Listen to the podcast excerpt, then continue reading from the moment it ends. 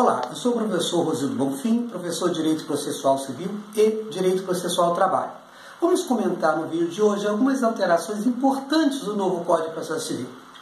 A principal do vídeo de hoje está centrada no artigo 367, parágrafo 5 e 6 do CPC. E o que diz o parágrafo 5 Que as audiências podem ser gravadas, claro que com ordem judicial.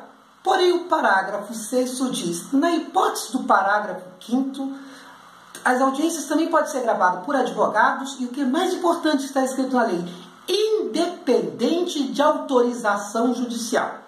Significa que a partir de 18 de março os advogados podem levar seus uh, gravadores para audiência, seus celulares para gravar a audiência. Se você me perguntar, professor, qual a importância disto?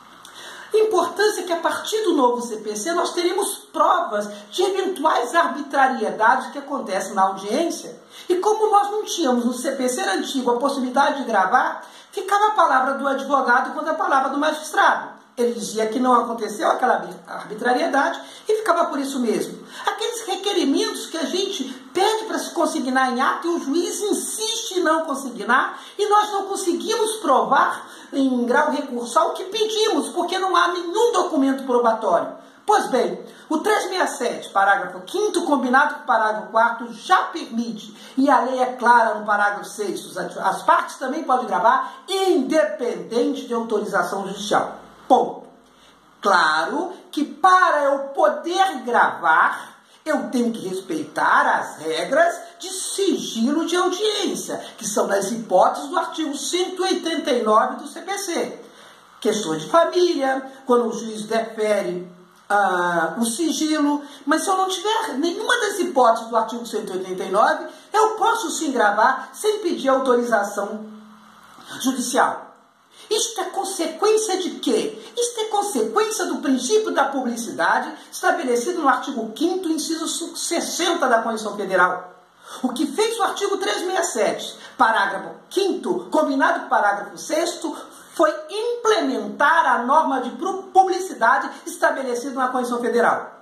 A partir de 18 de março, não pode um juiz dizer, por exemplo, que a prova que foi gravada sem ele saber é ilícita ou então é uma prova clandestina, porque eu não dependo de autorização. Uma, porque está implícito um parágrafo 6 do artigo 367. Duas, porque o artigo 5 inciso 60 da Constituição Federal diz que toda audiência é pública. Três, porque este é um mecanismo de se controlar os atos e a atividade judicial externamente pela população internamente pelas partes para coibir eventual arbitrariedade que o magistrado possa é, cometer. É uma prova infalível, uma prova bastante robusta que terão os advogados para comprovar eventuais irregularidades que o magistrado possa é, cometer. Por isso, orienta os senhores advogados que estão me assistindo.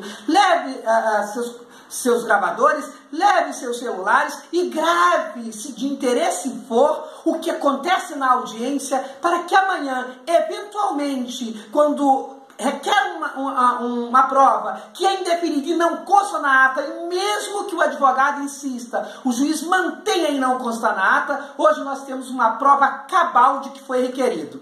Senhores, essa foi a grande inovação do CPC em audiência de instrução, volto a dizer, normatizado no 367, parágrafo 5 e parágrafo 6 e até o próximo vídeo, quando traremos para os senhores novas novidades do CPC.